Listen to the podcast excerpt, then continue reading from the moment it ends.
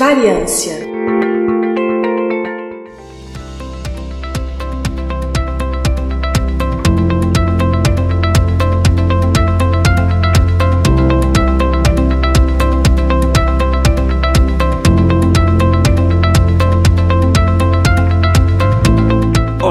e querido ouvinte do intervalo de confiança do Bridem, aqui é Igor Alcântara e está começando mais um episódio do intervalo de confiança, uma distribuição uniforme de pensamento crítico. E hoje, gente, nesse episódio do Variância, a gente vai falar de um tema muito interessante. Pode parecer um tema um pouco teórico, um pouco chato, mas fica comigo que ele é muito legal e você pode aplicar esse conceito no dia a dia, no seu dia a dia. Quando você está discutindo no WhatsApp, quando você está lendo notícias, enfim, quando você está lendo um livro, etc., você pode usar isso para conseguir entender melhor se o que você está pensando, se as conclusões que você está tirando utilizam método científico, se elas têm algum tipo de racionalidade estatística ou se elas têm algum fator que está influenciando elas a você tirar a conclusão errada. E mesmo que não seja você, mesmo as conclusões tiradas por outras pessoas ou dados coletados ou etc., vai te tornar mais crítico em relação às coisas. E nesse ano, é, principalmente ano de eleição, que vai, enfim, a gente vai estar cada vez mais inundado com, com dados distorcidos, é, fake news, etc., é fundamental. Mas antes da gente começar esse episódio,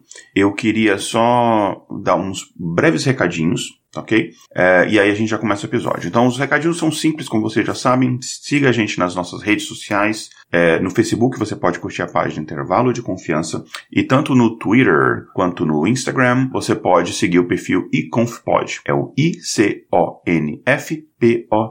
iconf, com F mudo, pod com D mudo, ok? Siga a gente lá, compartilhe, convença os amigos a seguir a gente, convença os seus amigos, amigas, familiares a escutar o intervalo de confiança. Pega lá o Spotify, qualquer aplicativo de podcast. Se a pessoa não tiver instalado, você pede o celular emprestado. Deixa eu instalar um negócio pra você, mostrar um negócio que maneiro aqui. Vai lá, já assina o intervalo de confiança, vê um episódio que você acha que a pessoa vai gostar, já fala, ó, escuta esse episódio aqui quando você estiver no carro, ou sei lá, lavando louça, alguma coisa e tal. Vamos tentar aumentar o número de ouvintes. A gente chegou agora constantemente na marca de 30 mil, 30 mil e poucos ouvintes por semana, mas a gente quer atingir muito mais pessoas, beleza? É, o outro recado é o seguinte, se você acha que esse projeto do intervalo de confiança, ele é um projeto bacana, que ele vale a pena continuar, você pode ajudar a gente, não só divulgando, que é fundamental, a gente peça que você faça isso, mas também financeiramente, porque, enfim, a gente paga é, boa parte das pessoas da equipe, em breve a gente quer pagar todo mundo da equipe, a gente tem cursos com servidores, dois servidores, servidor do podcast, servidor do site, edição, enfim, todas essas coisas elas custam dinheiro, então se você puder ajudar a gente, você tem a forma que a gente prefere, que é enfim, um apoio constante, você pode entrar lá em intervalodeconfianca.com.br barra apoie, se tornar um apoiador. Os valores começam ali de 5 reais por mês, é muito pouco de fato, 20 centavos por dia ou menos, na verdade, uh, e você ajuda a gente a manter as contas em dia. Quem sabe a gente aumentar a nossa arrecadação, a gente não volta a, por exemplo, ter os vídeos no YouTube, que a gente consegue ter mais uma pessoa para fazer pauta para o YouTube, etc. Enfim.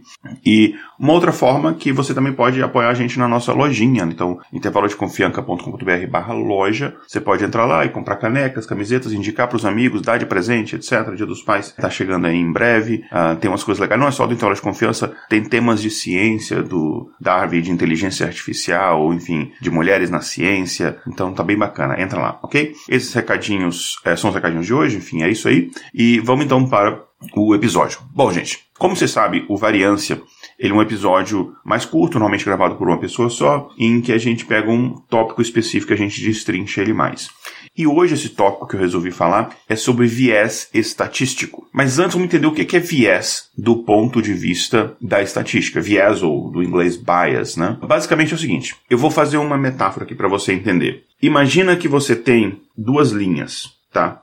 E eu vou começar a desenhar essas linhas. Digamos que eu tenho dois lápis na minha mão, uma mão direita e uma mão esquerda, e aí com cada mão e com cada lápis eu vou desenhar uma linha. Mas eu começo elas do mesmo ponto. Uma das linhas é o fato, o que de fato aconteceu. A outra linha é basicamente o meu resultado, o que que os meus dados estão dizendo que aconteceu. Quanto mais longe essas linhas estiverem, mais diferente os meus, meus resultados estão dos fatos que aconteceram. Mais errado eu estou. Quanto mais próximo das linhas, mais próximo os meus resultados estão dos fatos. Então, claro que idealmente eu quero que as minhas linhas estejam paralelas e muito próximas. Agora imagina que uma das minhas mãos, a que vai desenhar os fatos, ela vai estar sempre certa. Então ela vai fazer uma linha reta, assim, digamos, na, na vertical, assim. Já a minha outra mão, ela é, são os resultados, não necessariamente estão certos. Digamos que eu vou fazendo uma linha e eu tô fazendo essa. Então imagina aqui, eu tô. Uma mão minha tá movendo aqui, retinho aqui na vertical, e a outra tá indo em diagonal. E cada vez mais que a linha vai se desenhando, mais elas vão se afastando uma da outra, mais vão se afastando uma da outra. Essa distância entre as linhas é o viés estatístico. Então o viés estatístico, ele é uma tendência sistemática que vai alterando os meus resultados de modo em que eles vão se tornando mais distantes dos fatos, tá?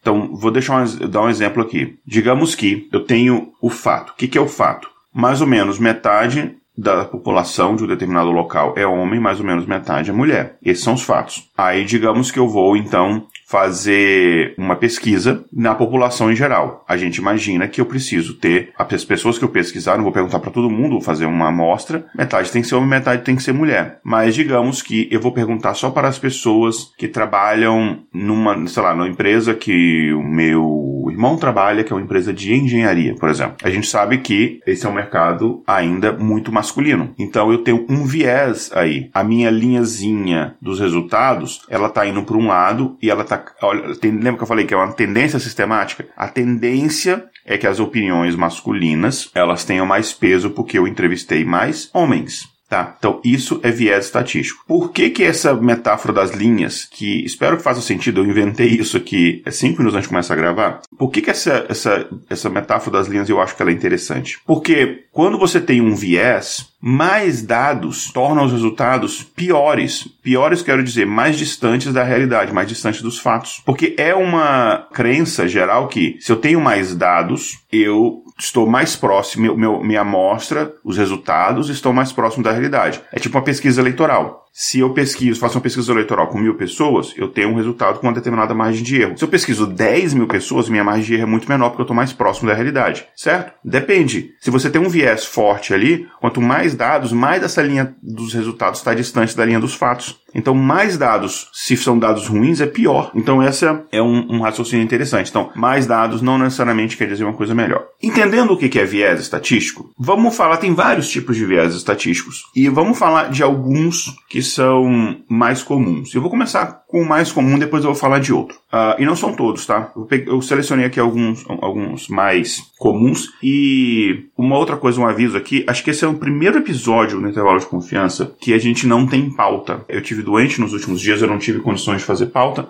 Então, gente, eu tô falando isso daqui é da minha cabeça. É, assim, eu não tô inventando isso. Eu já dei aula disso um milhão de vezes, então isso meio que tá na minha memória. Mas assim, eu não preparei um texto bonitinho. Então, é, se eu voltar para trás, ah, esqueci, lembrei de falar tal coisa, vocês me perdoem, tá? Eu estava doente, fiquei com Covid alguns dias, mas eu já estou bem, enfim. Só tive sintomas leves, só, enfim, perdi a visão, sangrou um pouquinho o nariz, é, tive que amputar uma perna, mas tirando isso. Não, tô brincando, não tive nada disso. Mas tá tudo bem. Mas vamos lá. O primeiro viés, que é, eu acho que é o mais famoso, é o viés de confirmação. O que, que é o viés de confirmação? É o seguinte, deixa eu dar um exemplo, na verdade, do viés de confirmação. Uh, teve um estudo que foi feito alguns anos atrás, sei lá, 10, 15 anos atrás, em que eles pegaram, aqui nos Estados Unidos, eles pegaram pessoas que têm de dois espectros políticos diferentes, né? Pessoas mais à direita, conservadoras, e pessoas mais à esquerda, progressistas. E eles pegaram pessoas dessas conservadoras e pegaram um grupo específico de conservadores. Eram pessoas que eram a favor da pena de morte. E as pessoas mais progressistas, eles pegaram um grupo específico, pessoas que eram contra a pena de morte. E aí eles tinham que, base, eles não tinham que dar a opinião deles em relação à pena de morte. Eles tinham que ler um, um texto. Era um discurso feito no Senado americano anos antes. Não foi ocultado o autor do discurso para que isso não gerasse um viés. E eles tinham que dizer se aquele texto ele era a favor ou contra a pena de morte. E foi o mesmo texto para, para os dois grupos. É interessante que as pessoas que estavam no grupo de que são a favor da pena de morte, a maioria, grande maioria delas, dizia que o texto era a favor da pena de morte. As pessoas que eram contra a pena de morte liam o mesmo texto e falavam: não, esse aqui é um texto contra a pena de morte. É dá para ver que é um texto meio isentão? Não. Quando você lê o texto, ele tem uma opinião clara. Só que ele não é bem assim, estou a favor, sou contra, é errado, é certo. Né? É um texto que ele está jogando argumentos. E esse texto, basicamente, ele não é opinativo, é um texto de dados. Então ele está falando as estatísticas em relação locais que foram implementados pena de morte, os resultados disso em criminalidade, etc. Então, aqui é um exemplo de viés de confirmação. É o mesmo texto, mas as pessoas que são, é, têm um ponto de vista, elas tendem a só prestar atenção naquelas ideias que vão de acordo com o seu ponto de vista e ignorar as ideias contrárias às suas, tá? Por quê? Porque isso é mais confortável. Isso causa menos é, problemas mentais de, de, de frustração, de raiva, etc. Que é uma coisa que ninguém quer sentir. Eu, pelo menos, não quero. Então, isso que é viés de confirmação. É quando você considera apenas as evidências que estão de acordo com seu ponto de vista e ignora as outras. Tá? Por isso que em, estudo científico você tem a revisão de pares, né? Então você faz um artigo, outras pessoas vão revisar para saber se você não cometeu esse e outros viés e outros erros, né? Você sempre tem que entender o contexto, questione o, o, os dados, né? Como é que esses dados foram coletados e questione o seu próprio, entenda o seu viés, entenda o seu posicionamento e veja se você não está levando esse posicionamento em relação a isso. É aquela coisa, sei lá, o STF mandou prender deputado tal. Se você é um deputado do seu espectro político, você vai achar que isso é um absurdo, é uma ditadura. Se for contra, você vai sair chameiro, está sendo feito justiça. Muito cuidado com esse tipo de coisa. Outros episódios, é, outros exemplos, né, de, de viagem de confirmação. Tipo, cara, toda vez que eu, que, que, que eu lavo o carro, chove. Será? Começa a anotar todas as vezes que você lava o carro para ver. Acho que você tem essa teoria e você só presta atenção ou só lembra das vezes que você lavou o carro e choveu. Ou então, se você acha, sei lá, fui na cartomante, nossa, ela é muito boa, ela sabe tudo da minha vida. A cartomante deve ter falado 50 coisas, deve ter acertado 5, e você só lembra das 5 que ela acertou se você estiver querendo acreditar naquilo. A mesma coisa de horóscopo. Eles normalmente são extremamente genéricos, uma coisa que serve para qualquer pessoa, inclusive para um cavalo é manco. E você lê aquilo dali e você acha que não dá certo. Imagina, eu já ouvi muito falar assim, mas ah, porque horóscopo não sei o que não é uma coisa cientificamente provada. Na verdade, é cientificamente provado que não funciona, etc. Aí a pessoa, é, não, isso é, isso é típico de. Eu falei que era de virgem, né? Isso é típico de virginiano. Eu falei, não, mas eu sou touro. Na verdade, eu, brinco, eu menti. Enfim. Uh, ou, ah, quando eu sonho com tal coisa, é batata, acontece. Enfim, então tem esses problemas, tá? Esse é o viés de confirmação. Tem outros vieses? Tem. Tem outro, um outro viés chamado o viés de seleção. O que, que é o viés de seleção? É quando você seleciona uma amostra que ela não é representativa da população. Então, sei lá, eu vou fazer uma pesquisa, entre aspas, eleitoral. Aí eu vou fazer uma pesquisa, entre aspas, eleitoral dentro do quartel. A gente sabe mais ou menos qual vai ser o resultado, né? Ela, isso é um viés de seleção. Ou vou fazer uma pesquisa eleitoral dentro da universidade de hum, antropologia ou de história. Você já sabe também qual que vai ser o resultado. Então, assim, esse é um viés de seleção. Não é representativo da população, então a sua linhazinha dos resultados vai começar a se distanciar das suas linhas dos fatos, tá? Esse é um outro viés. Em relação ao viés de, de seleção, tem um, outros exemplos que são men menos fáceis de você perceber, né? Então, imagina que eu tenho uma empresa e aí eu quero testar o seguinte: será que se eu reduzir o preço de um produto, eu vou aumentar o meu lucro porque eu vou vender mais? Tá? Daí você decide fazer um teste durante uma semana para ver o que acontece, porque mais do que isso é muito arriscado. Tá? Só que você quer fazer esse teste apenas numa determinada região. Faz o seguinte: pega a loja lá da 25 de março e vamos testar na loja da 25 de março. Aí você vê lá e no final, pô, deu certo, aumentei né, os meus, meus resultados. Aí você, vamos agora fazer então com todas as lojas. Aí no final dá o quê? Dá errado. E por que que deu errado? Ué, deu errado porque foi um viés de seleção. Você selecionou uma loja que tem um público bem específico e você achou que o mesmo resultado ia acontecer com todos os públicos. Você tinha que pegar uma loja que seja, fosse um meio com a mescla de tudo, ou pegar mais de uma loja que fossem diferentes entre si, para não cometer esse, esse tipo de viés, tá? Então a gente tem que tomar muito cuidado. No caso, por exemplo, para você evitar é, viés de seleção, você pode, por exemplo, usar amostras aleatórias, que sejam mais, tenham chance mais de serem representativas, é, e sempre questionar se não tem também um, um viés de confirmação. Um outro é, viés que a gente tem é o que a gente chama de viés histórico. É quando você existem fatores históricos, principalmente fatores socioculturais ou de crenças, que geram processos sistemáticos. E você usa esses dados para tirar determinadas conclusões, tá? Então, basicamente é isso. Pode parecer esquisito a minha explicação, mas quando eu der um exemplo, fica, fica mais fácil. Vou pegar um exemplo aqui. Em 2013, houve uma grande revolução no mundo das, das redes neurais, porque começou a sair alguns algoritmos, alguns modelos de redes neurais para poder entender palavras escritas né, à mão, assim, pessoa, enfim, caligrafia e tal. É, e aí foram utilizados diversos é, exemplos de imagem de pessoas escrevendo para que você conseguisse depois aplicar isso e entender na população geral. Só que as caligrafias que foram utilizadas eram das pessoas participando do projeto, que eram maioria homens. E aí o algoritmo ele não se comportou bem quando ele foi testado em outros, em outro tipo de população. Aí você pode pensar, isso aí parece um viés de seleção, né? Pode ser classificado como viés de seleção, mas aqui, porque a gente está falando em relação específica de gênero, que a gente está falando uma relação específica de um público específico que trabalha naquele projeto, que tem um curso superior, que tem um determinado nível, você está indo mais numa direção de diferenças estruturais, sociais, econômicas, etc., que causam uma diferença no final. Um outro exemplo, por exemplo, de é, viés histórico, talvez mais claro, é, por exemplo, quando a polícia de Detroit, ela usou é, algoritmos de machine learning, é, de, também de redes neurais, para você identificar um, a partir de uma foto. Então, assim, basicamente é o seguinte: imagina que eu tenho uma foto de um, um retrato falado de um suspeito. E, e então chega uma, a testemunha, ela vai fazer um retrato falado do suspeito. E a ideia é que, às vezes, você não tem um desenhista disponível ali para fazer o retrato falado, então a ideia é que você fala isso, um software, ele vai interpretar e vai fazer o retrato falado daquela pessoa. E eles treinaram isso em vários retratos falados, em várias fotos de, de, de criminosos fichados pela polícia. O que aconteceu? O algoritmo era extremamente racista. A pessoa dava características e falava, não, era um homem branco. E mesmo assim, o software desenhava características de homens negros por exemplo. Por quê? Porque o que eles queriam saber era uma coisa, mas eles usaram os dados que tinham outra coisa. A gente sabe que os dados policiais, eles são extremamente racistas. Uma pessoa, já falei isso em outros episódios, uma pessoa branca, ela tem muito mais chance de ser solta por um crime que ela cometeu do que uma pessoa negra ser solta por, é, por causa de um crime que ela não cometeu. Então, assim, existe, principalmente aqui nos Estados Unidos, existe, de fato, um racismo estrutural gigantesco. Então, quando você usa esse tipo de dados, onde você tem uma maioria de uma determinada etnia, principalmente aqui no caso associado a uma coisa errada, você tem esse problema. Ou quando uh, o, a Apple foi testar o sistema de reconhecimento facial dos iPhones e, foi, e, e ele reconhecia muito bem asiáticos e pessoas de pele branca, mas não reconhecer pessoas de pele negra. Porque eles não foi testado com pessoas de pele negra, porque eles testaram muito usando os próprios funcionários, eh, familiares, etc. É, e que eram uma quantidade muito pequena de pessoas negras. Então tudo isso a gente chama de viés é, histórico, tá? E aí você tem que, para você evitar isso, você tem que identificar esses vieses e tentar corrigir isso no banco de dados. Tem uma amostra maior, é, colocar pesos para determinado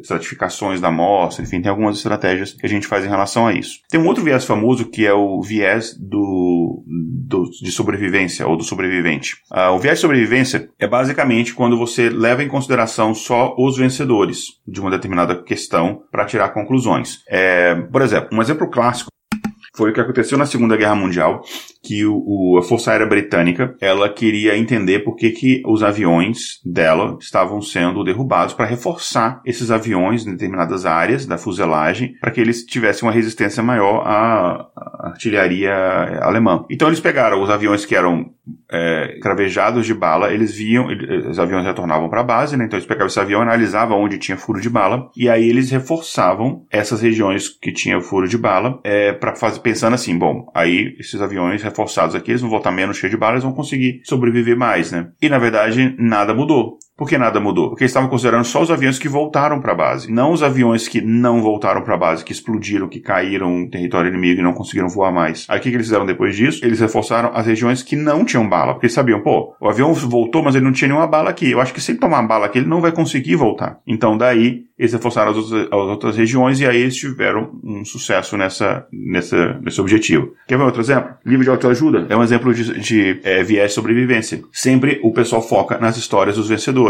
E aí tem a formulinha mágica, se você fizer isso daqui, porque deu certo com essas três pessoas aqui, vai dar certo com você. Tipo, talvez em alguns anos vocês vão escutar que eu vou ser um bilionário. Porque olha só, eu estava em Harvard, eu não estava estudando em Harvard, estava trabalhando, eu estava em Harvard, agora eu não estou mais, assim, tecnicamente ainda estou, mas não fisicamente mais, enfim, eu mudei de Boston para Atlanta. Então, imagino que vou ficar bilionário, porque assim como Mark Zuckerberg, assim como Bill Gates, assim como outros, eu saí de Harvard, então vou ficar bilionário, certo? Não. Aqui é mais uma vez o, o viés do, da sobrevivência A gente só está levando em consideração as histórias de pessoas que deixaram uma faculdade de elite e deram certo. Mas a grande maioria de pessoas que largaram a faculdade de elite não deu certo, financeiramente falando. Então, esse é um viés de sobrevivência, tá? Então, é, esse é o, é, digamos, um, um, problema. Ou você chegar, sei lá, no, no passageiro sobrevivente do Titanic, e você pegar e ver a renda deles e falar, nossa, o Titanic era um, um, navio cheio de gente rica, porque olha só, peguei aqui sobrevivente, só tem rico. Não, é que os ricos foram a maioria dos que sobreviveram mesmo, né? Enfim, é tanto que é, Leonardo DiCaprio não conseguiu ficar em,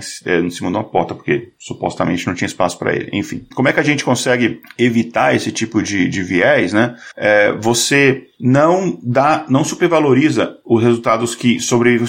Sobreviver que a gente fala é que, que tem o resultado que você quer. Então, se eu estou fazendo um caso de um teste de uma doença, por exemplo, é você não supervalorizar os resultados positivos em detrimento dos resultados negativos, esse tipo de coisa, tá? Então, você tem que considerar ambas as coisas. Outra coisa é o seguinte, para quem trabalha mais na parte acadêmica, eu estou auxiliando uma doutoranda de na área médica e ela está fazendo uma pesquisa, enfim, não vou entrar nos detalhes da pesquisa, que é um negócio, o título si dá umas cinco linhas, mas ela está fazendo uma pesquisa, uma meta-análise, na verdade, e ela está pegando todos os artigos sobre um determinado assunto. E aí, uma, uma das coisas que a gente pediu para ela fazer é o seguinte: pegue artigos em várias línguas, e aí a gente vai ter os tradutores para poder ajudar a entender, porque ela quer fazer um levantamento do, de todos os resultados que são, que mostram uma determinada evidência, que mostram o contrário dessa evidência, e aí fala o seguinte: pega também aqueles artigos submetidos para publicação e que não chegaram a ser publicados publicados, e a gente vai analisar por que, que não foram publicados, porque muitos desses casos eles não foram publicados porque eles não tinham resultado positivo. Então, no sentido de, eles não acharam evidência entre A e B. Então, normalmente os artigos não são publicados. Digamos que eu estou pesquisando um artigo entre uh, existe correlação entre melhoria de Covid e hidroxicloroquina, a tendência é que se você não acha nada, o pessoal acha, ah, então não achei nada, então ah, deixa para lá. Mas não achar nada é um conhecimento, é um achado. Porque aí quando você chega para fazer um estudo de meta-análise, para entender o que que, que a academia está falando, isso você não entende que é meta-análise, eu expliquei uh, brevemente num episódio que a gente falou de como é que, como é que funciona a pesquisa médica, desse ano, inclusive, já. Então, quando a gente faz uma meta-análise, a ideia é você pegar e entender o que que a, a academia, o que que o, o enfim,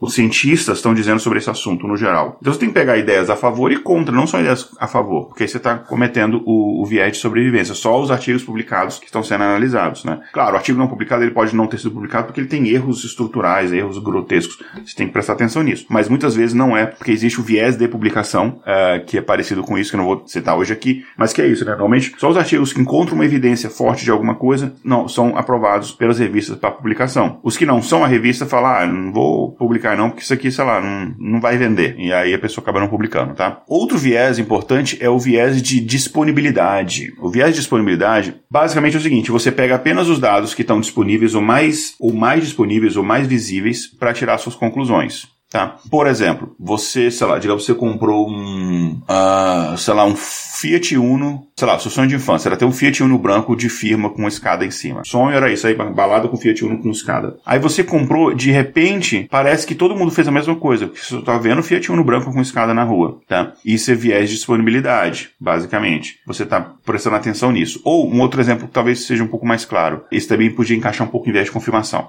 Mas um outro mais claro é o seguinte: você começa a ver um monte de anúncio de um determinado produto. Por isso você começa a achar que ou só existe esse produto, ou que ele é o melhor produto do mercado, ou que ele é o produto que as pessoas mais utilizam. Não, é só porque ele tem mais anúncio, por isso que parece que é, é que ele, ele enfim, que ele é melhor ou que ele é mais utilizado, mais popular, etc, tá? Então esse é o tipo de, esse é o, o viés de, disponibilidade. E tem, sei lá, todo mundo, essa é uma nova tendência, não sei o que, e às vezes na verdade não é, é só um viés de disponibilidade.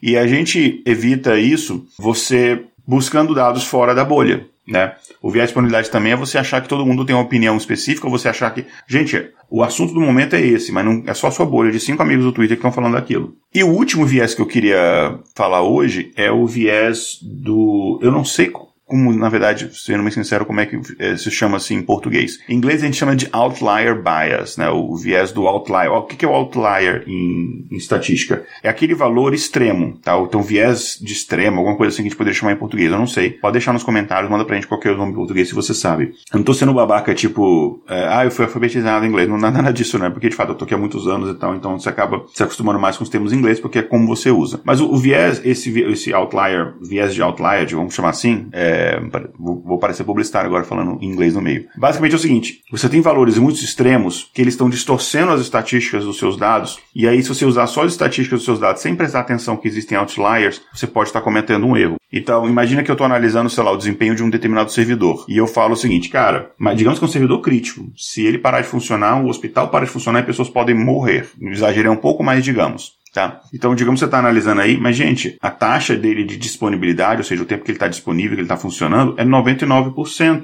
Não tem problema. Mas você está esquecendo que tem alguns, tem alguns outliers, mas se você analisar, porque tem muita dado disponível, mas quando você vai analisar, tem determinados momentos em que ele fica horas sem funcionar. Então, quando você analisa os dados de um ano inteiro, isso meio que se disfarça, se esconde, se camufla ali no meio. Mas ele fica horas sem funcionar, daí não, não dá a entender isso. Ou você fala o seguinte, Gente, a renda mensal de determinada população, ela subiu. Olha que legal, a gente está indo melhor economicamente, né? Que a renda era, sei lá, mensal média, era, não sei, chutar que era 500 reais, agora é de 700 reais. Olha que legal, aumentou 200 reais bastante. Aí você vai analisar, é porque cinco pessoas bilionárias duplicaram a riqueza e o resto da galera tá ganhando até menos. Então, no caso, esse outlier, esse valor extremo, ele tá puxando a média para cima e você tem a falsa impressão de que a vida de todo mundo está melhor. Quando no entanto é só de 5 bilionários. Então esse é para você evitar isso, é você olhar não só para médias, você olhar para mediana, você olhar para distribuição desses dados, é, você encontrar quais são esses outliers, você analisar com e sem os outliers é, para ver se tem alguma diferença muito grande. É, é como você, por exemplo, a gente fala que você analisar renda per capita em país muito desigual não é, não é muito inteligente, porque renda per capita, renda per capita é um nome em latim que inventaram para média de renda, né, renda média